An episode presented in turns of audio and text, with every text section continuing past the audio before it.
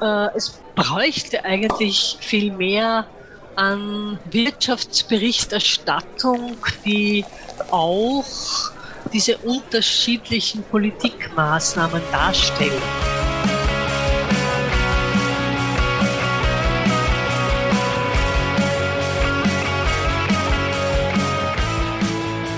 Ja, herzlich willkommen in der Wirtschaft, äh, Rudi und Andrea. Schön, dass ihr heute da seid.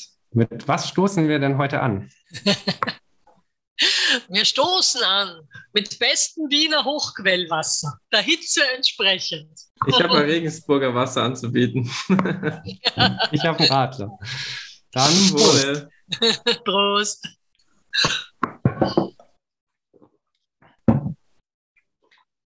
Herzlich willkommen zu unserer 48. Folge in der Wirtschaft, wo wir mit euch die Vielfalt der Wirtschaftswissenschaften kennenlernen möchten. Dafür sprechen wir mit Expertinnen aus verschiedenen Teildisziplinen der Wirtschaftswissenschaften über ihre Forschung und ihre Arbeit und über aktuelle und gesellschaftlich relevante Themen. Am Mikro sind für euch heute Rudi und Felix, das bin ich. Und in unserer heutigen Folge ist Andrea Kriesold bei uns zu Gast. Hallo Andrea, schön, äh, dass du heute bei uns bist. Ja, hallo, ich freue mich. Ja, hallo auch von meiner Seite. Andrea, ich habe die Ehre, dich vorzustellen. Du hast in Wien VWL studiert und hast auch an der WU promoviert. Seit 2002 bist du dort Professorin am Department für Volkswirtschaft und du forschst vor allem zur politischen Ökonomie der Medien und zu genderspezifischen Arbeitsmärkten. Und wir möchten heute ähm, vor allem mit dir über deine Forschung zur Medienbericht Erstattung über Ungleichheit und Vermögens- und Einkommensbesteuerung sprechen. Um alle ins Boot zu holen, möchten wir in einem ersten Blog nochmal einen Überblick über die ökonomische Ungleichheit in Deutschland geben. Und in einem zweiten Blog möchten wir mit dir dann konkreter einen Blick auf zwei Paper von dir werfen, die sich eben mit dieser Medienberichterstattung auseinandersetzen und auch schauen, welchen Einfluss diese möglicherweise hat. Mhm. Bevor wir jetzt aber ähm, direkt ins Thema einsteigen, möchten wir dir nochmal eine andere Frage stellen, die wir jetzt auch schon öfters an unsere Gäste gestellt haben äh, und die uns ähm, immer brennend interessiert.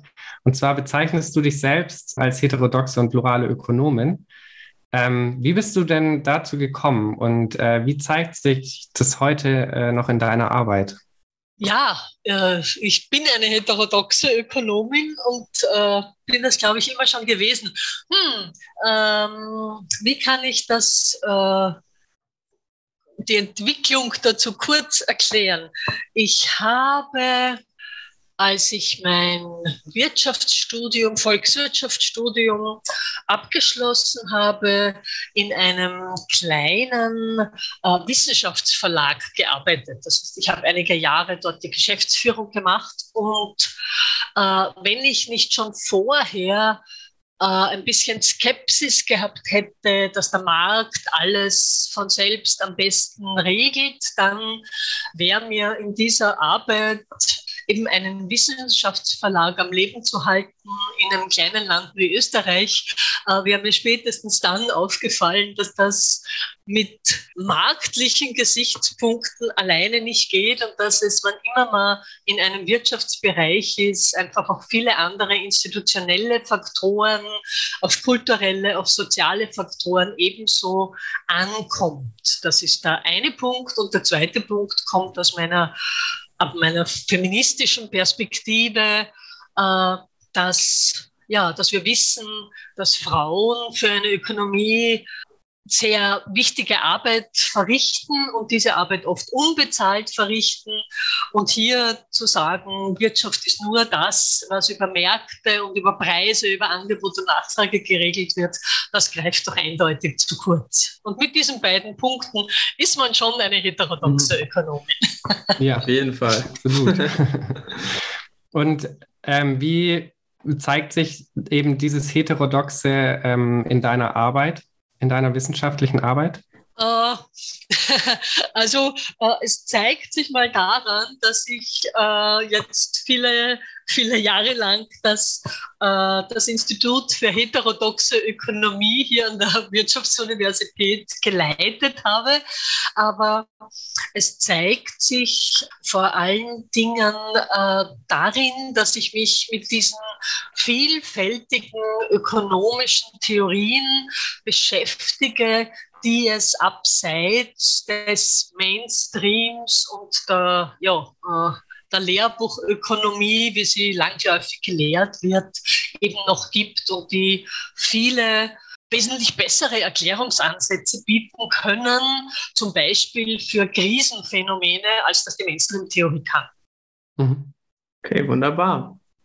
Äh, dann würde ich sagen, gehen wir direkt schon in unseren ersten Themenblock über, wo wir heute so ein bisschen auf die Ungleichheit eingehen wollen. Jetzt ist ja so, dass Ungleichheit sehr viele Facetten hat, ähm, was auch der Grund ist, warum wir schon zwei Folgen dazu aufgenommen haben, nämlich einerseits mit Miriam Rehm.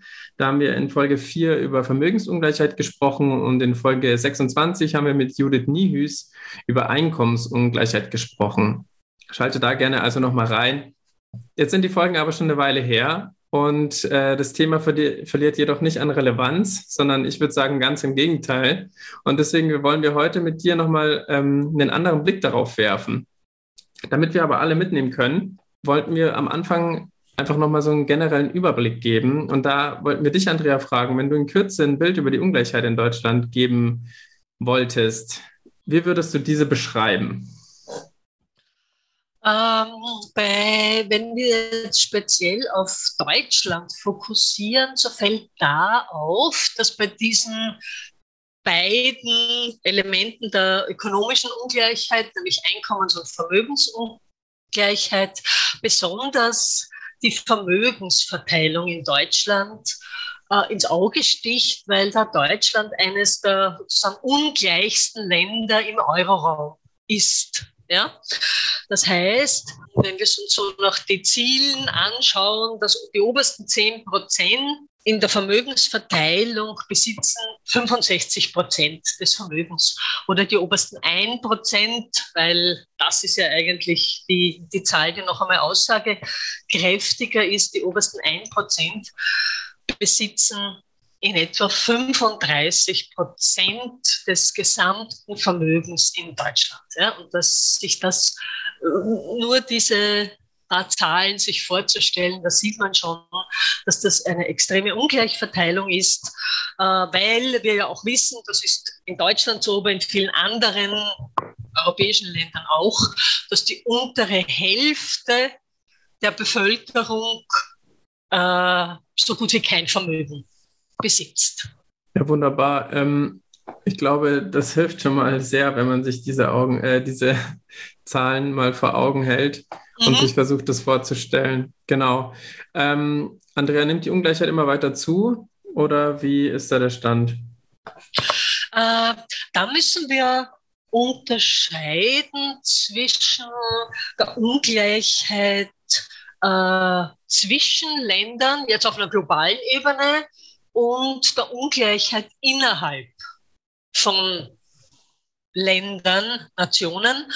Und ähm, die Ungleichheit zwischen den einzelnen Ländern, da kann man nicht so eindeutig sagen, da nimmt die Ungleichheit immer weiter zu, aber die Ungleichheit innerhalb von Ländern, da nimmt in vielen Ländern sowohl was die Einkommensungleichheit betrifft, als auch besonders was die Vermögensungleichheit betrifft, nimmt die weiter zu. Ja. ja mhm. Es ist schwierig, äh, so eine Frage zu beantworten, ne? weil man muss tatsächlich vielleicht einfach von Land zu Land gucken, wie es da dann aussieht. So pauschale Aussagen sind vielleicht gar nicht so einfach zu treffen. Aber vielleicht kann man mehr dazu sagen, was die Hauptursachen dieser Ungleichheit sind oder lassen sich überhaupt ähm, Hauptursachen identifizieren?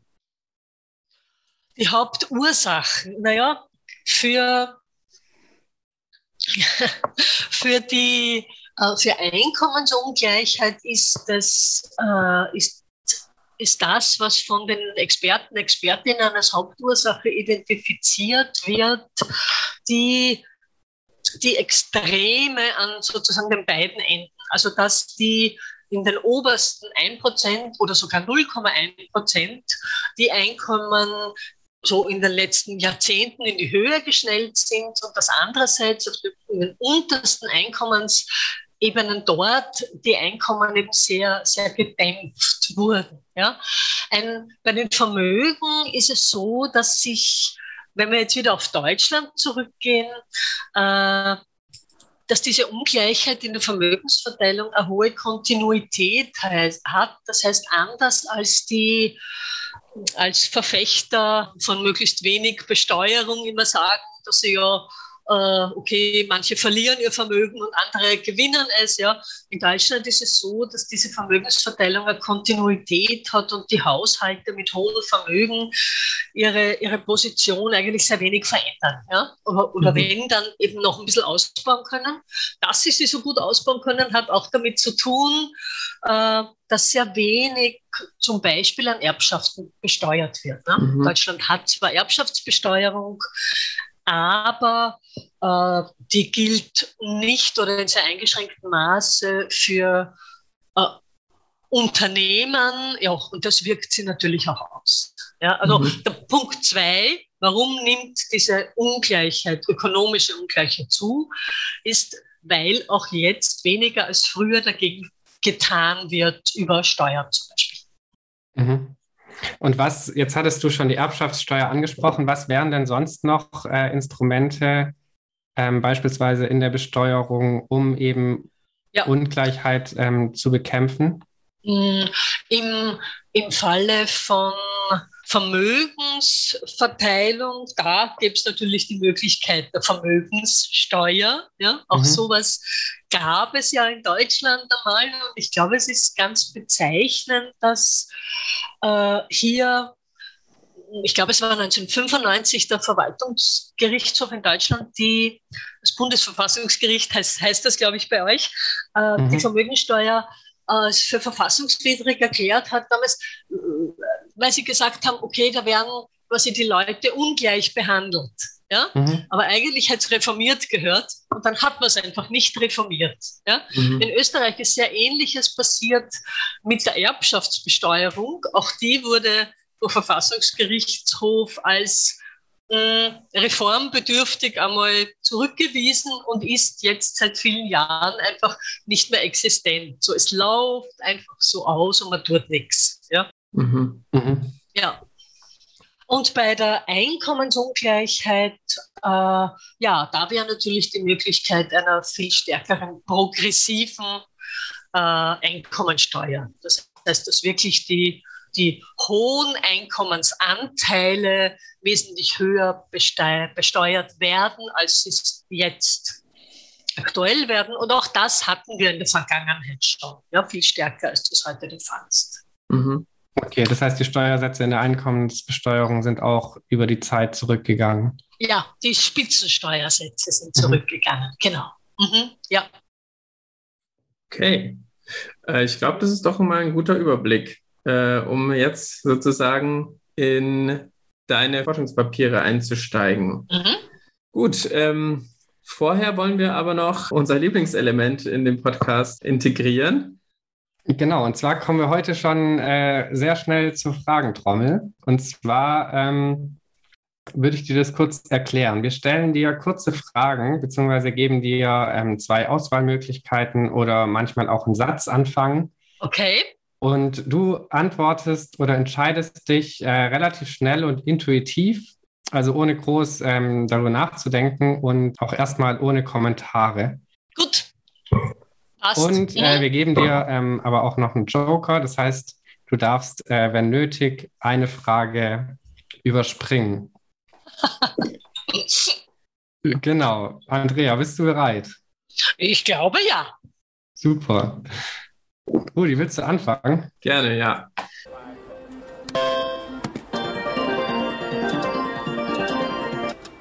Okay, erste Frage ist: grünes Wachstum oder Postwachstum? Grünes. Welche Zeitung liest du am liebsten? The Guardian. Hm. Lieber Kreuzworträtsel oder Sudoku? Sudoku. Lieber Feuilleton oder Wirtschaftsteil? Halbe, halbe. Sehr gut. Wenn du eine Steuer erhöhen oder einführen dürftest, welche wäre das? Vermögensbesteuerung. Dann würden wir dich bitten, einmal den Satz zu vervollständigen. Und zwar, wenn ich keine Wirtschaftsprofessorin geworden wäre, würde ich jetzt fotografieren. Oh, schön. Was würdest du fotografieren? Ah, das weiß ich nicht genau. Alles. Ähm, der nächste Satz zur Vervollständigung. Die Wirtschaftswissenschaften sollten pluraler werden, sich mehr mit der Realität beschäftigen. Da passt unser nächster Satz anfangen und zwar plurale Ökonomik ist für mich Punkt Punkt Punkt äh, ganz notwendig, um die Welt zu verstehen und zu verändern. Wer ist für dich die bedeutendste Ökonomin? Joan Robinson. Wegen der Inf Inflation sollte Punkt, Punkt, Punkt.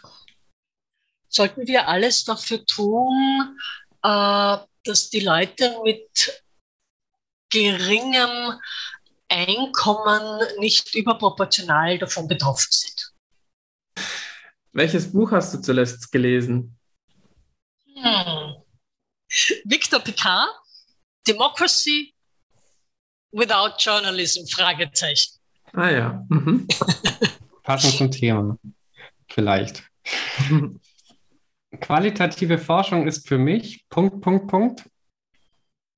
Spannender als rein quantitative. Ich glaube aber, dass beide in Kombination notwendig sind, um valide Ergebnisse zu haben.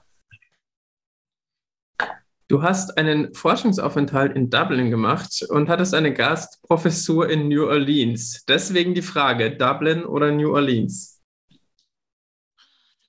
Super schwer, aber im Zweifelsfall in New Orleans. Und dann haben wir noch unsere obligatorische Schlussfrage, und zwar Klimakatastrophe, optimistisch oder pessimistisch? Hm. Ah, pessimistisch. Alles klar. Ja, vielen Dank, äh, dass du dich darauf eingelassen hast. Ähm, wenn er ist total nett.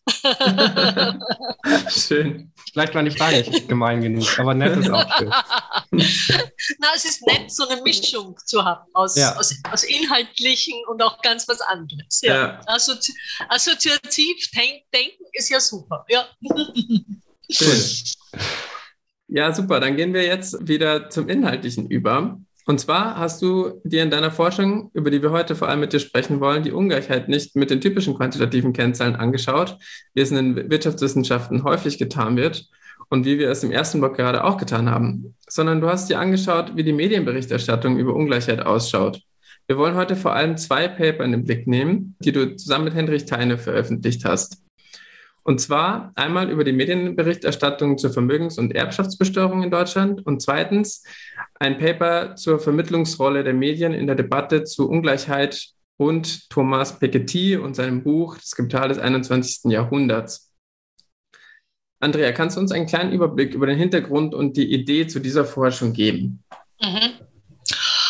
Hintergrund war da darf ich ein bisschen ausholen, Gerne. Äh, dass ich, seit ich, seit ich im Wissenschaftsbetrieb bin und innerhalb äh, der, der, Wirtschaftswissenschaften tätig bin, mich, mich gewundert habe, dass eigentlich die öffentliche Kommunikation über ökonomische Themen, äh, dass das so wenig im Blickwinkel der ökonomischen Forschung ist. Und das hat mich dann äh, dazu gebracht, mir dieses Forschungsfeld auszuwählen, die kritische politische Ökonomie der Medien und mir hier anzusehen, wie denn die Wechselwirkungen von ökonomischen Bedingungen, ökonomischen Zwängen und äh, von Medien und dem, was Medien berichten sind. Und Hintergrund ist, äh, dass wir in der Ökonomie uns sehr viel Gedanken darüber machen,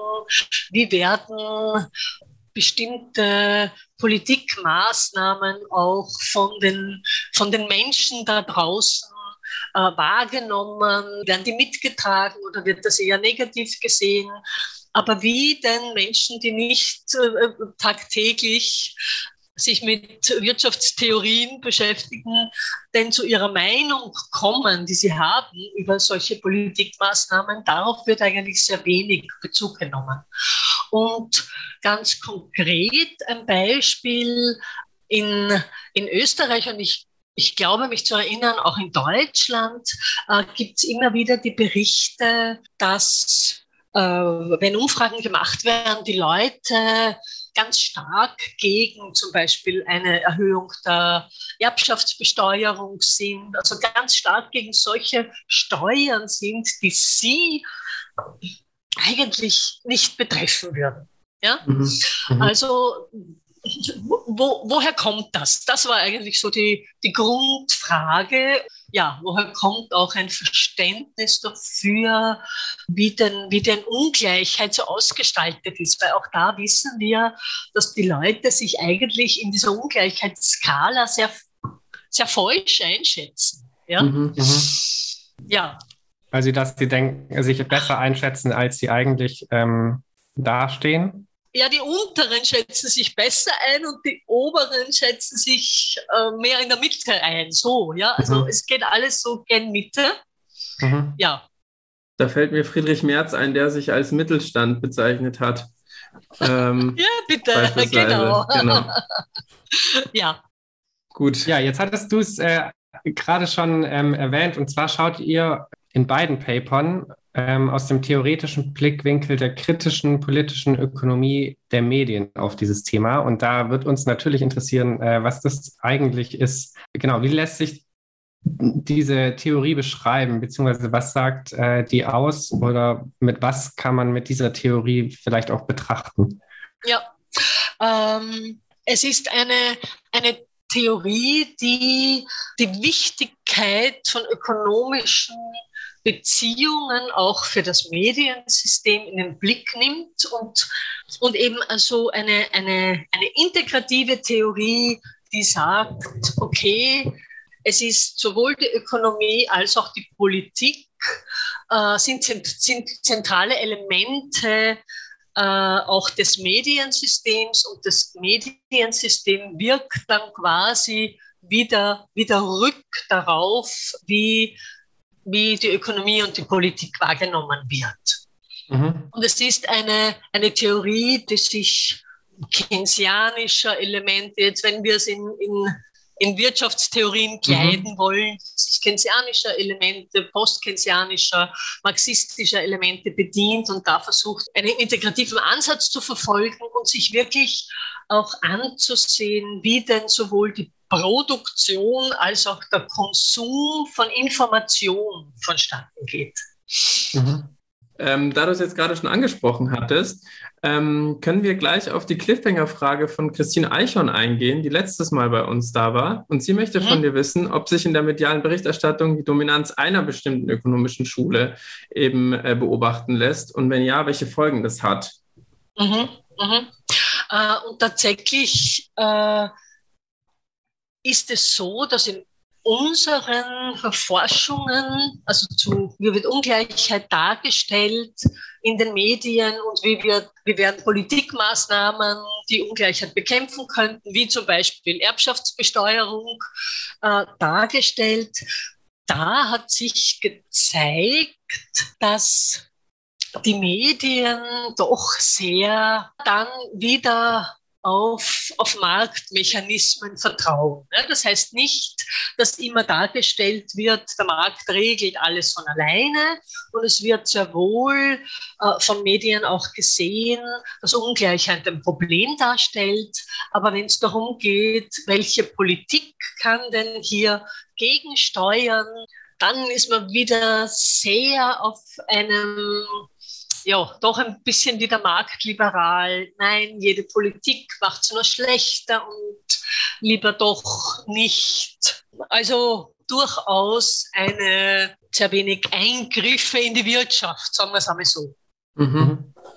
Genau, würde uns jetzt natürlich auch nochmal interessieren, wie ihr methodisch äh, daran gegangen seid. Ähm, mhm. Und zwar haben wir ja schon gesagt, dass äh, wir heute über zwei verschiedene ähm, Paper mit dir sprechen wollen, die sich, ähm, ja, grob gesagt, ein sehr ähnliches Thema anschauen, aber auch methodisch so ein bisschen unterschiedlich ähm, an dieses Thema herangehen. Kannst genau. du vielleicht beschreiben, wie ihr methodisch äh, an diese Fragestellung der Berichterstattung über Ungleichheit mhm. herangegangen seid? Mhm. Ja, wir, wir sind äh, an diese Frage, wie denn Ungleichheit und Politikmaßnahmen zur Ungleichheit äh, in den Medien dargestellt werden, mit durchaus unterschiedlichen inhaltsanalytischen Methoden herangegangen. Das heißt, äh, wir haben bis jetzt immer noch äh, Texte analysiert. Das heißt, wir haben Texte von ausgewählten Zeitungen analysiert. Und die Texte sind ja inzwischen digital verfügbar. Und wir haben hier sowohl stärker qualitative Elemente in der einen äh, Forschung als auch äh, wenn es um einen längeren Zeitraum geht, dann auch quantitative Elemente eben der Korpuslinguistik in der zweiten Forschung, weil da ging es ja um einen Zeitraum von fast 20 Jahren verwendet. Ne? Äh, wir haben uns einerseits angeschaut, wie denn die Berichterstattung über dieses Buch von Thomas Piketty, nämlich das Capital in the 21st Century, das ja so ein unerwarteter Bestseller wurde. Und dann war das für uns eine Möglichkeit, anhand der Berichterstattung zu diesem Buch, wo es explizit um Ungleichheit geht, eine qualitative Arbeit durchzuführen. Das heißt, wir haben uns für vier Länder und in jedem Land äh, für vier unterschiedliche Medien angesehen, wie wird berichtet über dieses Piketty-Buch. Das heißt, man kann da mit dem Stichwort Piketty suchen. Und da haben wir kritische Diskursanalyse gemacht. Das heißt, da haben wir tatsächlich alle Texte, äh, die in einem Zeitraum von, es waren etwas, es war etwas mehr als ein Jahr, als zuerst die englischsprachige und dann die deutschsprachige äh, Ausgabe erschienen sind, haben wir alle Texte durchgelesen, wir haben alle Texte codiert und wir haben dann diese Textstellen systematisiert. Das ist kannst du noch mal kurz sagen, Entschuldige, kannst du noch mal kurz klar. sagen, um welche, um welche Länder es sich handelt? Oh, habe ich das noch nicht, ja. Wir haben uns angeschaut, äh, Deutschland, Österreich, das ist quasi auch für die deutschsprachige Diskussion und mhm. Großbritannien mhm. und Irland äh, für den europäischen englischsprachigen Raum. Und hier bei diesen qualitativen Verfahren kann man natürlich viel mehr in die Tiefe gehen und äh, tatsächlich dann äh, auch so etwas wie latente Bedeutungen herausarbeiten, ja, also das, was zwischen den Zeilen steht, auch interpretieren. Das kann man bei dem zweiten Verfahren, das wir eben in einer anderen Forschung angewendet haben, diese Korpuslinguistik, das kann man dort nicht in dem Ausmaß. Dort haben wir äh, eben für einen Zeitraum von fast äh, 20 Jahren und nur für deutsche Medien gesucht nach den Stichworten Erbschaftsbesteuerung, Vermögensbesteuerung und haben dann auch gesucht im, im gleichen Satz mit diesen Keywords nach anderen Worten, die häufig vorkommen. Und so versucht man eben über quasi große Textmengen auch noch Aussagen treffen zu können, die dann valide sind. Ja. Da kann man natürlich nicht so ins Detail gehen, dafür hat man eben die, ja, äh, die Quantität. Mhm. Mhm. mhm. Das heißt, äh, um das nochmal irgendwie einfach auszu oder äh, so ein bisschen bildhafter auszudrücken, ähm, ihr habt quasi sowas wie das Wort Ungleichheit in diesen tausenden Texten gesucht und geschaut, mit welchen Wörtern dieses oft vorkommt. Ja, also da haben wir so, na, der Ungleichheit wäre Uh, wäre noch einmal vielleicht zu ausufernd gewesen. Da ist es uns ja darum gegangen, äh, konkret äh, Vermögens- und Erbschaftssteuern und die Diskussion darzustellen. Und da haben wir nach den unterschiedlichen Schreibweisen und Schreibarten von äh, Vermögens- und Erbschaftsbesteuerung gesucht. Genau, in den Texten. Und dann noch ein bisschen drumherum, was da noch für andere Worte vorkommen. Ja. Mhm. Mhm. Andrea, welche, ähm, vielleicht trifft es dann mehr auf die erste qualitative Forschung zu, welche zentralen Diskurse oder Erzählungen über Ungleichheit habt ihr in den Medienberichterstattungen beziehungsweise in den beiden Papieren entdecken können? Mhm.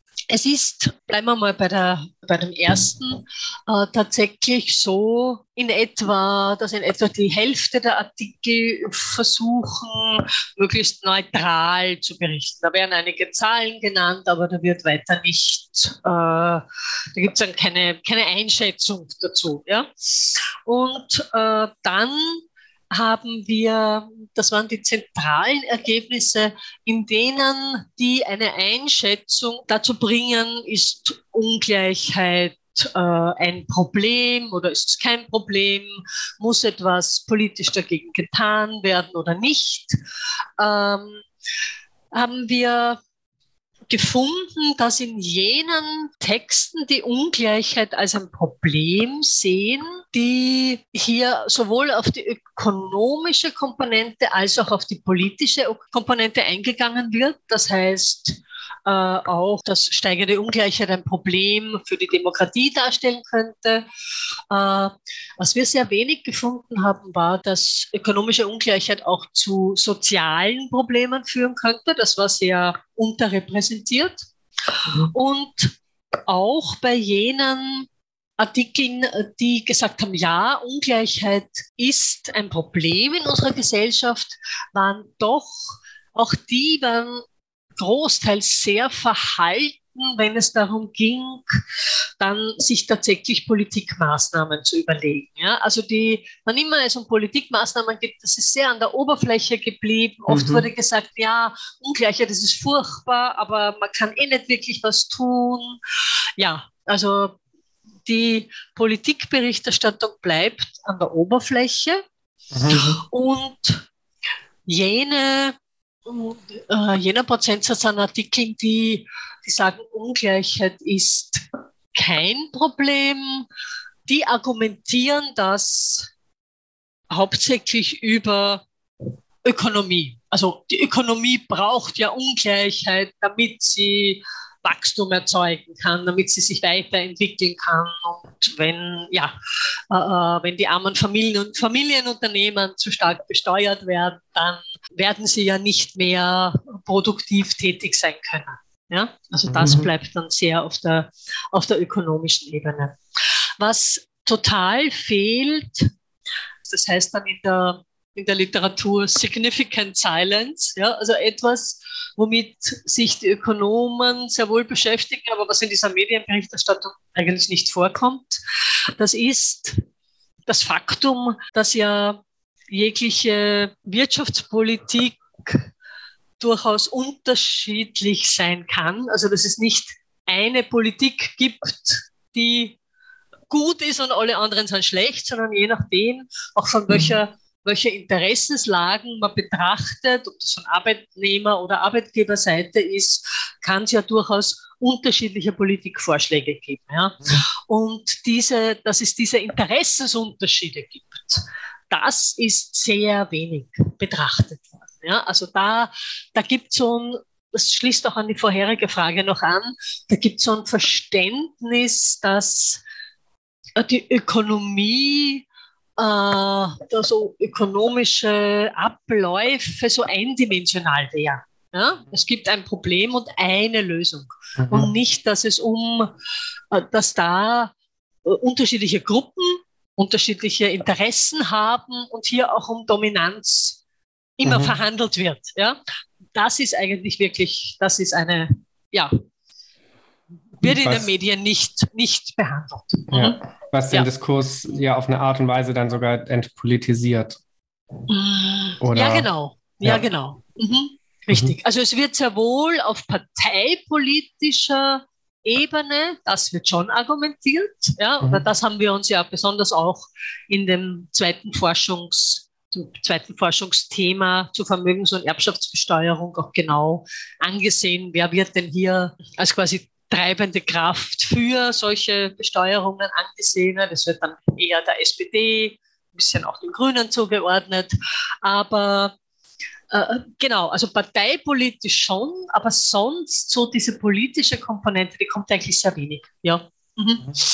Und gibt es sowas wie, ähm, also du hattest jetzt schon so ein paar äh, Diskurse oder Erzählungen, die eben mhm. vorkommen, genannt.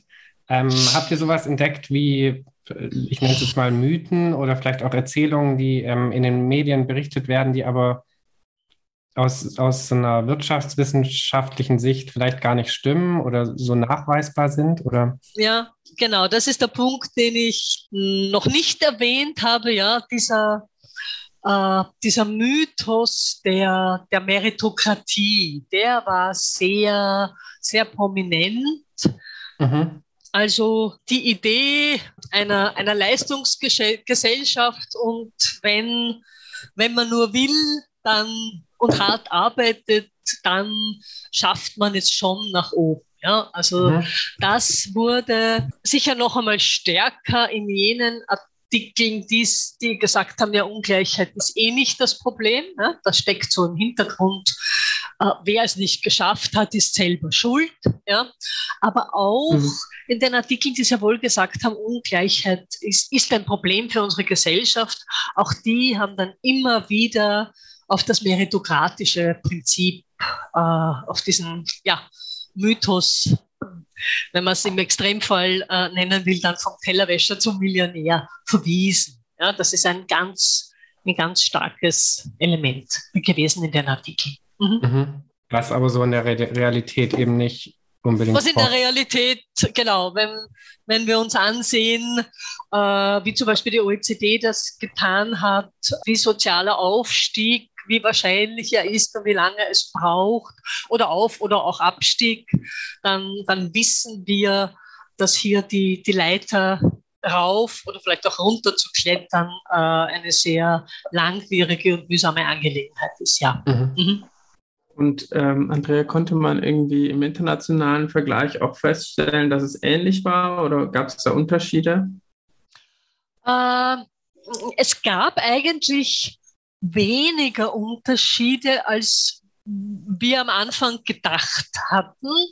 Äh, was wir bemerkt haben, war, dass die, äh, dass quasi die Verknüpfung von Ungleichheitsthemen, zum Beispiel mit Krisen in der Ökonomie, dass das viel stärker in den Zeitungen in Großbritannien war. Also so ein, ein Verständnis, dass Ungleichheit auch eine Krisenhaftigkeit ähm, hat oder befördert.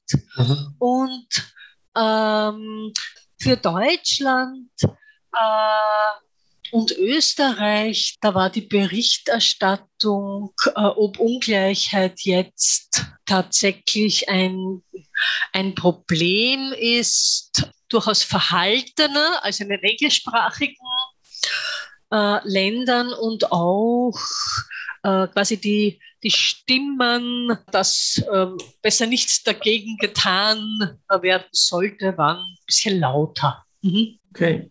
Genau, jetzt hatten wir ähm, vor allem eben über die Diskurse gesprochen, wo du ja in der Budisch auch erklärt hast, dass ihr euch da eben qualitativ eher die genau. einzelnen Berichte mhm. durchgeschaut habt. In ja, einem anderen ja. Paper habt ihr euch eben die sieben Zeitungen in Deutschland angeguckt und äh, da eben eine korpuslinguistische Analyse zugemacht. Ähm, ja. Lassen sich da andere ja, Erzählungen entdecken oder ähm, kommt ihr da zu ähnlichen Ergebnissen? Ähm, also da war es ein wesentlich längerer Zeitraum, den wir uns angesehen haben. Und äh, was da klar herausgekommen ist, war, dass sich äh, die Quantität der Berichterstattung über diese fast 20 Jahre äh, kaum verändert hat. Es gibt heute nicht, heutzutage nicht wesentlich mehr an Berichterstattung zu Vermögens- oder Erbschaftsbesteuerung als vor 20 Jahren, sondern dass es so im Zeitverlauf eher so Ausschläge gegeben hat. Wann immer es eine, eine politische Diskussion gab, also wann immer zum Beispiel wieder äh, es äh, eine Reform der Erbschaftsbesteuerung äh, geben musste, da gab es vermehrt Berichterstattung, aber dann war es auch wieder sehr wenig. Also das Thema ist nicht besonders prominent, ja, außer mhm. so mit Ausschlägen. Mhm. Mhm. Und was auch, also was hier klar herausgekommen ist, es gibt Ausrichtung, die sich tendenziell, ich meine, das ist vielleicht ein Nona nicht, an der politischen Orientierung der Zeitung richtet. Ja. Und ja, und wenn man das sagt, kann man es auch gleich wieder relativieren, weil auch die Zeitungen, die man jetzt politisch eher ins nicht konservative Eck tun würde, aber auch die haben tendenziell eine eher skeptische oder ablehnende Einstellung gegenüber Erbschafts- oder Vermögenssteuer. Ja, also es ist die sozusagen, was wir nicht entdecken konnten, war, dass sich im Zeitverlauf ein Ruf nach stärkerer politischer Regulierung über, über eben Erbschafts- oder Vermögensbesteuerung ergeben hätte. Ich würde vielleicht in dem Zusammenhang nochmal erwähnen, welche Zeitungen ihr euch denn genau angeschaut habt im, mhm. im Zeitraum von 19 Jahren. Und zwar war das die Welt am Sonntag, die Zeit, der Spiegel, die Welt, die Frankfurter Allgemeine Zeitung, die Süddeutsche Zeitung und die Taz. Genau. Ja. Als ich äh, mir das Paper durchgelesen habe, Andrea, ist mir mhm. aufgefallen, ähm, weil ich mich dann gefragt habe, nach welchen Kriterien habt ihr die Zeitungen auch ausgesucht. Ne? Und äh, ihr habt dann geschrieben, ihr habt nach Qualitätszeitungen ähm, Ausschau gehalten, beziehungsweise nach Leitmedien.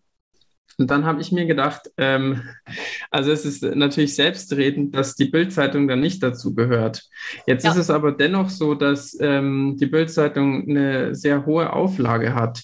Ähm, Wäre es in dem Zusammenhang nicht auch interessant gewesen, zum Beispiel zu gucken, was so eine auflagenstarke ähm, Zeitung zu diesen Themen sagt? Und habt ihr euch beispielsweise darüber auch unterhalten, ähm, bevor ihr die Zeitung ausgewählt habt? Oder wie, wie ging das dann vonstatten? da müsste ich mich jetzt noch erinnern. Es ist eine Zeit her. Ähm, also, aber wir haben die Zeitungen ausgewählt, äh, schon sehr wohl nach dem, ob sie sowas wie ein Leitmedium darstellen, äh, aber äh, auch, ob sie über den gesamten Zeitraum gut digital verfügbar sind. Und wenn ich mich richtig erinnere, aber das müsste Norme gegenchecken, war es so, dass die Bildzeitung nicht über den gesamten Zeitraum digital verfügbar gewesen wäre. Ja? Also manchmal sind es auch die Restriktionen, die in der Verfügbarkeit des Datenmaterials liegen. Aber du hast natürlich vollkommen recht, dass es sinnvoll wäre, also quasi für weitere Forschungen, sich auch so ähm, Boulevardzeitungen anzuschauen. Ja? Wir wissen, auch aus, aus anderen Forschungsergebnissen, die wir uns natürlich durchgelesen und die wir verarbeitet haben, dass in, in vielen Boulevardmedien über solche Themen wie Erbschafts- oder Vermögensbesteuerung einfach gar nicht berichtet wird. Ja? Mhm. Also, dass es da kaum Berichterstattung gibt. Da müsste man quasi ein bisschen indirekt dahin rangehen. Ja, also es gibt sehr wohl Untersuchungen, die sich anschauen, okay, wir werden zum Beispiel, äh, wir werden quasi reiche versus arme Personengruppen dargestellt. Ja? Da bieten sich Boulevardmedien sehr an, aber es ist so, dass ähm, hier über tatsächliche wirtschaftspolitische Diskurse noch viel weniger verhandelt wird, als in den sozusagen an Qualitäts- und Leitmedien. Ja? es wird einfach nicht wirklich viel berichtet. Mhm. Mhm. Danke. Genau, jetzt wollte ich nochmal, nachdem du uns äh, hier so einen ersten kürzeren Überblick über diese zwei doch längeren Paper ähm, gegeben hast, nochmal an den Anfang zurückkommen, wo du gemeint hattest, deine Motivation wäre gewesen, eben zu schauen, welchen Einfluss Medien auf ähm, die Wahrnehmung bzw. die Einstellung und Meinung von Menschen auch haben und dass dich ja auch wundert oder dass es einen wundern könnte, warum beispielsweise eine Erbschaftssteuer oder eine Vermögenssteuer gar nicht so beliebt ist. Mhm, ähm, mhm. Konntet ihr euch jetzt dadurch diese Frage irgendwie beantworten oder ist es vielleicht klar geworden oder würdest du sagen, dass die Berichterstattung der Medien ähm, einen Einfluss darauf haben könnte, wie Menschen eben über ja, Besteuerung und Ungleichheit ähm, denken und was mhm. Sie für eine Meinung mhm. darüber haben? Ja, das, was unsere Forschungen gezeigt haben, ist, dass es eigentlich sehr wenig Berichterstattung zu, den, zu der tatsächlich möglichen Ausgestaltung von solchen Steuern gibt. Ja? Und das heißt, dafür, dass sich Personen, die sich ein Bild machen wollen, wie könnten denn solche Steuern aussehen, ja? Äh, dass sie das über so diese klassischen hm, Qualitätsmedien tun, ist eigentlich eher unwahrscheinlich. Ja? Also eben zur konkreten Ausgestaltung von Politikmaßnahmen, die auch ein bisschen ins Detail geht, da gab es sehr wenig. Ja? Viel mehr zu dieser zu diesen allgemeinen Einschätzungen, dass die Ökonomie eben leistungsbereite Menschen oder so braucht. Insofern würde ich sagen, äh, Fazit ist, äh, es bräuchte eigentlich viel mehr an Wirtschaftsberichterstattung, die auch diese unterschiedlichen Politikmaßnahmen darstellt. Und dazu bräuchte es auch Journalisten und Journalistinnen, die in diesen ökonomischen Fragen auch ausgebildet sind. Ja, also Journalisten, äh, Journalistinnen verstehen sich ja oft so als, als Generalisten und holen sich halt dann die Expertise hinein. Aber ja, wenn die Expertise eben sehr einseitig ist oder auch nicht viel Zeit bleibt für tiefere Recherche, dann wird damit halt auch nicht, nicht sehr viel Wissen über die Politikmaßnahmen vermittelt. Ja. Ja. Okay, ja, super. Ähm, dann haben wir doch äh, ein sehr gutes Ende gefunden. Und zwar ähm, muss die Wirtschaft äh, jetzt leider schon schließen. genau. Mein Wasser ist noch nicht ausgetrunken. Okay. Dann würden wir dich vielleicht noch bitten, oder ja. wenn dir da spontan was einfällt. Und zwar ähm, fragen wir am Ende immer gerne, ob unsere Gäste noch eine Lese-, Hör- oder Veranstaltungsempfehlung für unsere Hörerinnen haben. Hm. genau. Also kann ich natürlich noch mein Buch empfehlen. Ja, sehr gerne. Mach gerne eine Werbung dafür. genau. Also äh, ich habe mit meinem irischen Kollegen eben ein Buch herausgegeben bei, äh, bei Oxford University Press, das aber englischsprachig das äh, den Titel trägt Economic Inequality and News Media. Discourse, Power and Redistribution, wo wir diese Themen, die wir heute hier eher kur ja, kurz angesprochen haben, natürlich auch noch im Buchlänge vertiefen. Okay, ja, super. Gut. Dann können sich alle, genau, die jetzt äh, angefixt sind von dem Thema und äh, noch nicht genug haben, ähm, da noch weiter zu genau. informieren. Genau. Ja. Ja, vielen Dank ähm, erstmal an dich, äh, Andrea, dass du dir die Zeit genommen hast, zu uns in die Wirtschaft zu kommen und äh, mit uns über deine Forschung und deine Arbeit zu sprechen. Ähm, und dass wir da Gerne. genau einen sehr interessanten Einblick bekommen haben. Und natürlich wie immer vielen Dank an unsere lieben Hörerinnen fürs äh, Einschalten und Zuhören. Nächste Folge wird Silja Kraupe zu Gast sein. Das wird sich sicher auch lohnen. Also schaltet gerne wieder ein. Ansonsten, mhm. äh, ja, einen schönen Abend euch noch. Ciao. Wiederschauen noch von meiner Seite. Ciao.